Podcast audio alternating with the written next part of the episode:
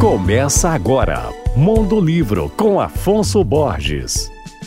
Alô, ouvintes da Alvorada FM. Hoje eu vou falar sobre o primeiro livro de ficção escrito pela historiadora e professora Denise Santana e lançado recentemente pela Todavia. A Cabeça do Pai é o título da obra que aborda as vulnerabilidades e os problemas físicos e emocionais que todos enfrentam ao longo da vida. A história começa quando o pai da narradora, que vive cansado de cuidar da esposa com Alzheimer, sofre um AVC hemorrágico. A partir daí, a trama se desenrola em uma narrativa trágica e irônica que fala a respeito de laços familiares, amizade, morte, crescimento e outros assuntos. É interessante que cada capítulo do livro, formado por aproximadamente 130 páginas, leva o nome de uma parte do corpo, como cabeça, dentes, olhos e pés. Denise Santana é também autora de diversos ensaios historiográficos. É doutora em História pela Universidade Paris 7, com estudos sobre cuidados com a aparência ao longo do século XX. Eu falei do seu